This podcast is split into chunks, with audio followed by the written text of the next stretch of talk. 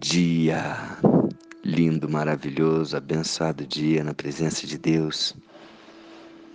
Hoje estamos no dia 289 do projeto Bíblia para Iniciantes e coloco aqui essa música da Hilson, Prince of Peace, uma música forte que fala sobre o Príncipe da Paz, que fala sobre Jesus. Quem é Ele? Como ele vem sobre as nossas vidas, o que ele traz para nós. E ele traz principalmente amor.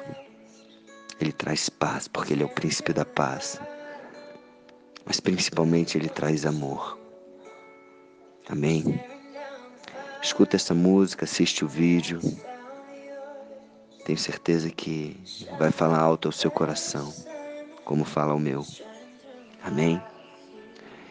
Então, continuando aqui, o livro de primeira carta aos Coríntios, no capítulo 13, falamos ontem até o capítulo 7 sobre as características do amor, né? cada característica, passo a passo.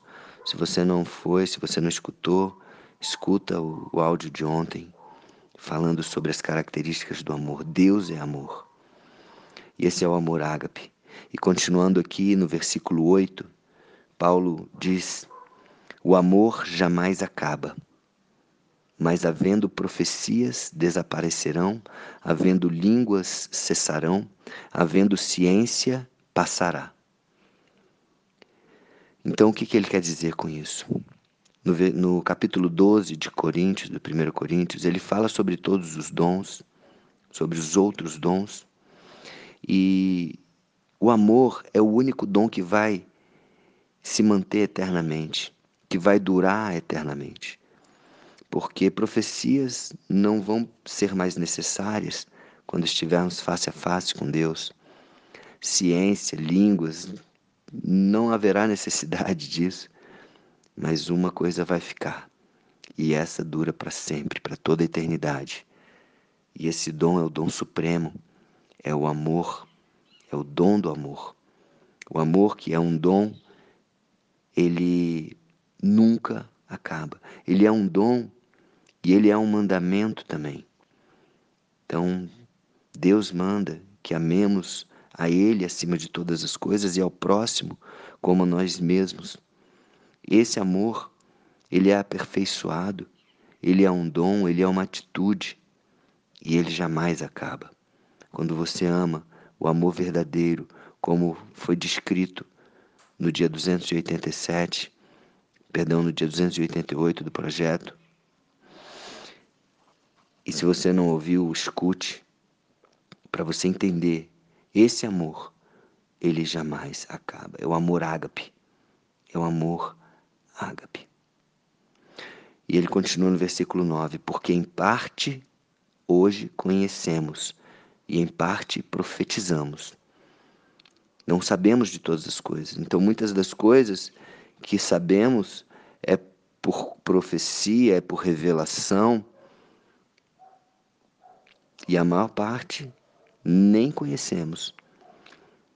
E ele continua: quando, porém, vier o que é perfeito, ou seja, quando estivermos com Deus, quando vier o que é perfeito, então o que é em parte será aniquilado. Quando eu era menino, falava como menino, sentia como menino e pensava como menino. Quando cheguei a ser homem, desisti das coisas próprias de menino. Isso Paulo fala sobre a vida dele. Como ele era antes de experimentar o amor de Deus e como ele é depois de ter experimentado o amor de Deus e depois de ter praticado o amor ágape. É como se antes de praticarmos o amor, antes de conhecermos este amor, nós agíssemos como meninos, como crianças imaturamente, pensando como menino, mas quando nós nos deparamos com o amor de Deus, nós conhecemos este amor verdadeiramente e praticamos, agimos por meio deste amor com um propósito baseado neste amor. Uau! nós deixamos das coisas de menino. É o amadurecimento.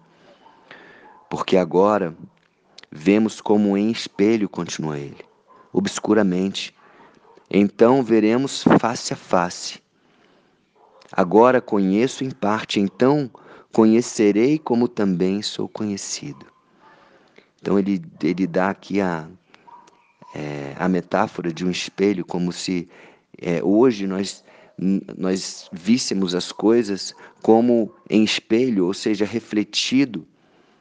Não conseguimos ver com total perfeição, não conseguimos ver todos os ângulos 360 graus, porque nós não conhecemos todas as coisas. Porém, quando estivermos face a face com Deus, conheceremos como também somos conhecidos. Amém?